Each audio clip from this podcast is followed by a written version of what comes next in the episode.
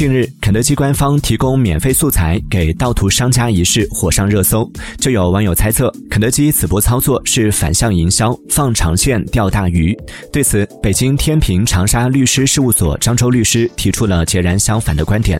他认为，毕竟肯德基不是靠卖图片发财的企业。先放出高清图片，再反杀使用者商用侵权。堂堂肯德基应该不至于此。